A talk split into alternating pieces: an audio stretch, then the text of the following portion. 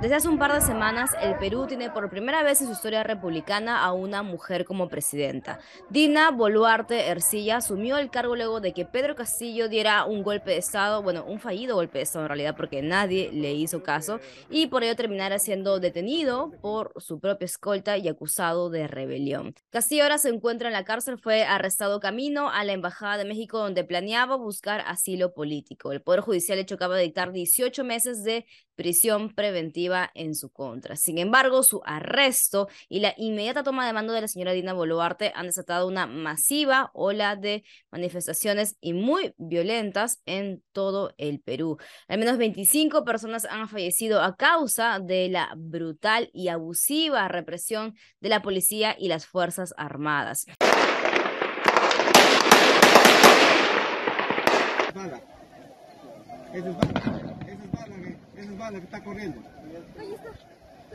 El pasado jueves, nueve manifestantes fueron asesinados en Ayacucho cuando intentaban llegar hasta el aeropuerto de Huamanga. Según el medio el New York Times, los militares le dispararon directamente al cuerpo para aplacar la protesta. En Apurímac se registran también seis fallecidos. Ojo Público ha reportado que todos son adolescentes de 15 a 19 años que participaban por primera vez de una manifestación. Pese a esto, pese a todos estos acontecimientos, el último fin de semana la presidenta Dina Boluarte dio entrevistas en todos los programas dominicales anunciando que no renunciaría y también culpando al machismo de la impopularidad de su gobierno.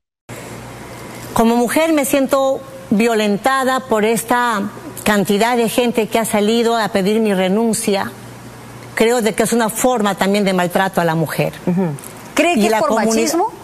No, más del machismo, pero sí siento que como mujer me siento maltratada.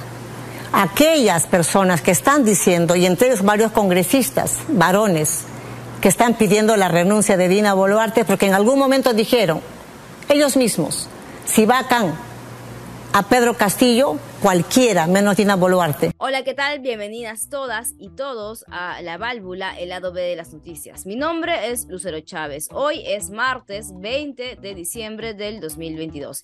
Y en este episodio vamos a conversar con la excongresista Rocío Silva Santiesteban sobre la toma de mando de la primera mujer presidenta del Perú, Dina Boluarte, la crisis en la que está sumida su gobierno y lo que hizo y sigue haciendo para mantenerse en el poder.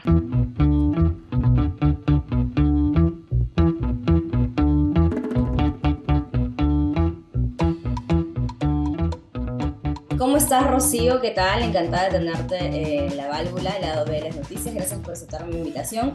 Quiero empezar esta entrevista pidiéndote, por favor, que te presentes. Cuéntanos un poco de ti. Bueno, Lucero, muchas gracias por la invitación. Yo soy profesora universitaria, soy escritora, también ejercí periodismo. Yo soy también política, he sido congresista de la República por el Partido Frente Amplio.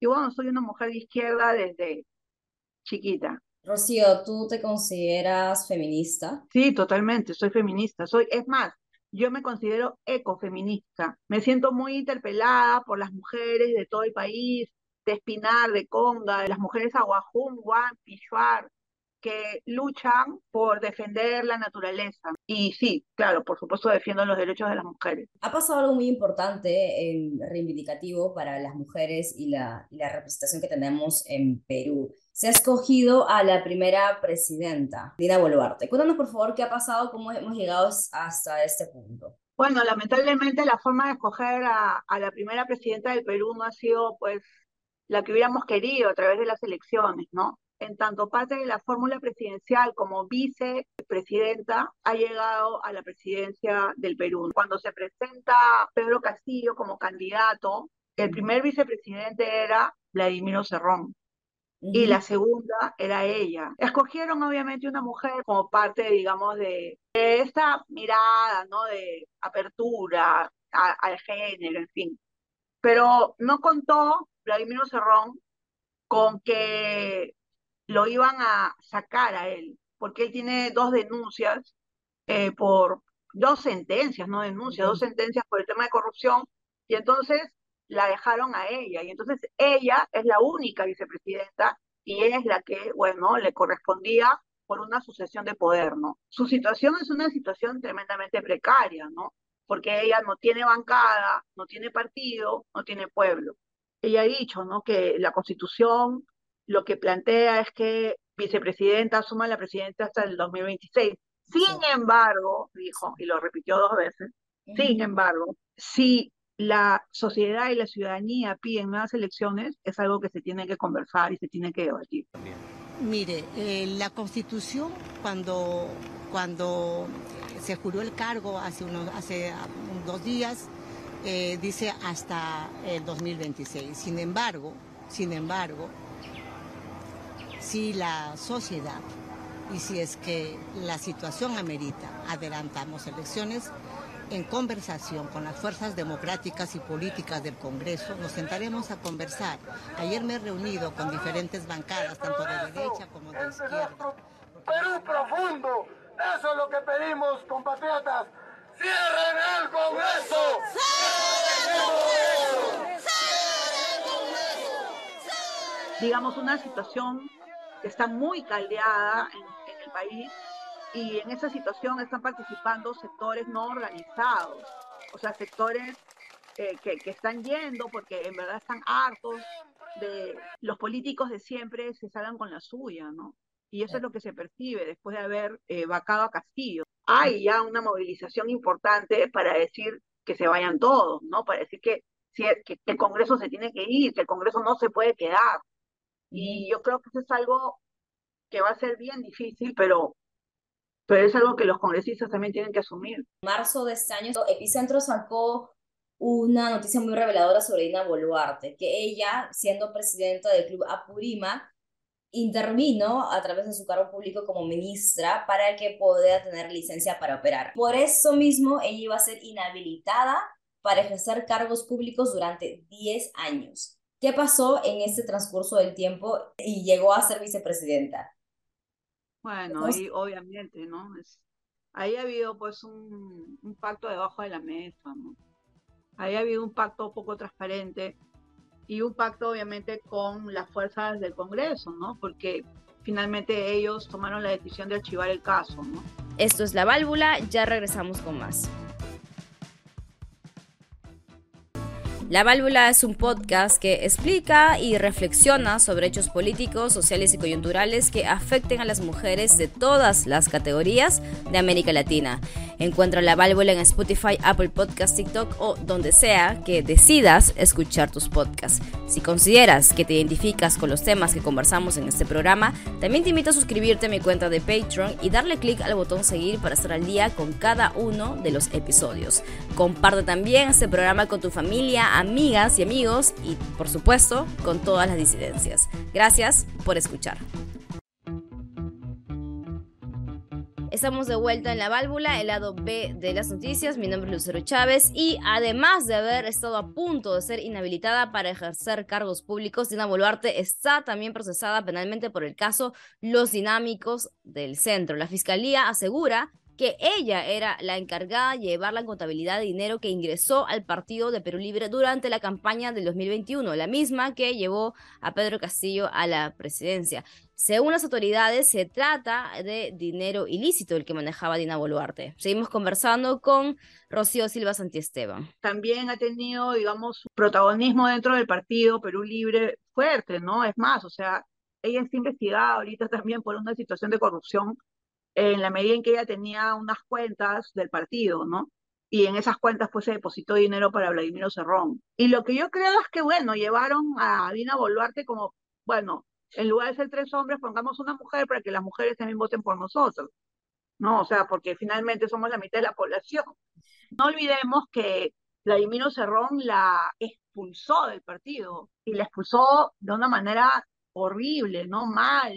Dicho, no perteneces más al partido de lápiz. Esto lo comunicó el fin de semana el secretario general de Perú Libre, Vladimir Cerrón Rojas, en un proceso sumario terminaron expulsando a la vicepresidenta de este partido. ¿Y qué pasó? Una declaración de Dina Boluarte al diario La República no le gustó nada a Vladimir Cerrón Rojas, al Partido Perú Libre.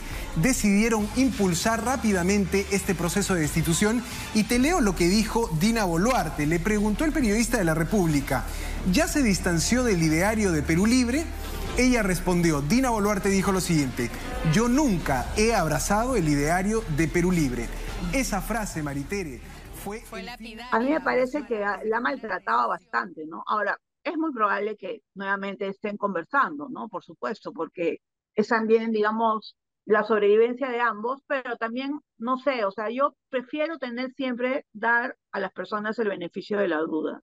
Estuvimos en este momento tan tenso entre la primera y la segunda vuelta. De hecho, Dina Boluarte convocó a varias personas y yo estuve en varios eh, Zooms con, con ella. Pero algo que me llamaba la atención era que el local del partido quedaba acá al frente y el local del Club Departamental Apurima quedaba al otro lado, y ella no iba al partido, sino que ella despachaba desde el Club Apurima, ¿no?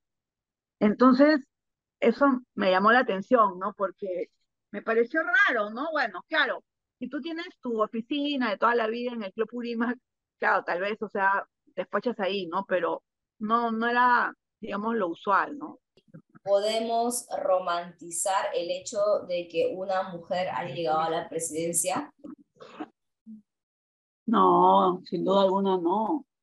O sea, no podemos hacer eso, ¿no? Y en consecuencia, con la responsabilidad que implica el ejercicio de la acción de gobierno, he decidido asumir la iniciativa para lograr un acuerdo con el Congreso de la República para adelantar las elecciones generales para el mes de abril del 2024.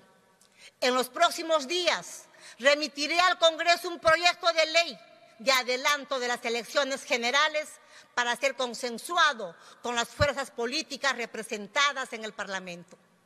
La aprobación de esta ley de adelanto de elecciones implica reformas constitucionales, las que deberían ser aprobadas por el procedimiento más expeditivo contemplado por la Constitución.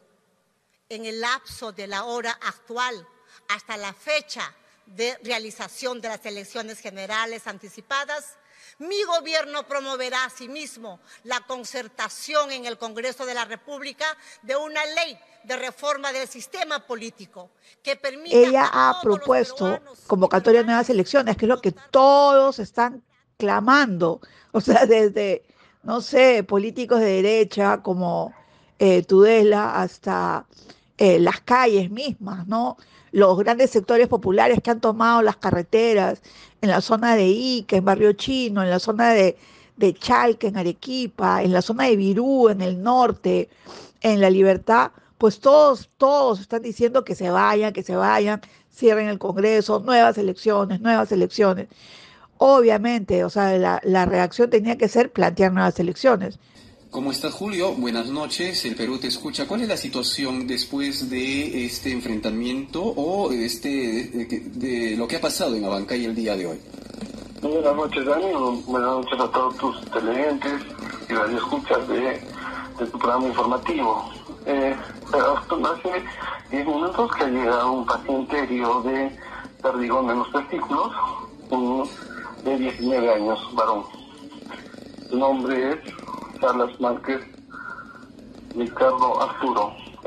actualmente tiene siendo atendido por los médicos de emergencia del Hospital Regional Guillermo Díaz de la Vega. Repítenos el nombre, por favor.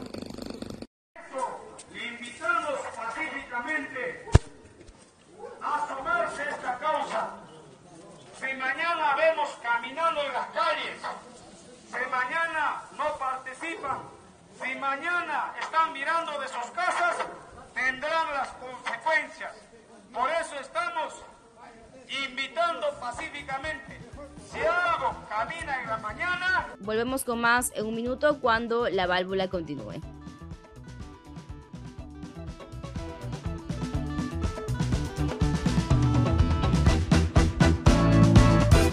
Este programa desmitifica el amor romántico, profundiza sobre las raíces de la violencia, habla de la participación política de las mujeres en los gobiernos de América Latina y aborda las noticias como no las verás en los medios tradicionales. Desde ya, gracias por apoyar este proyecto de periodismo independiente que busca generar reflexión y entendimiento entre todas y todos para vivir con más libertad.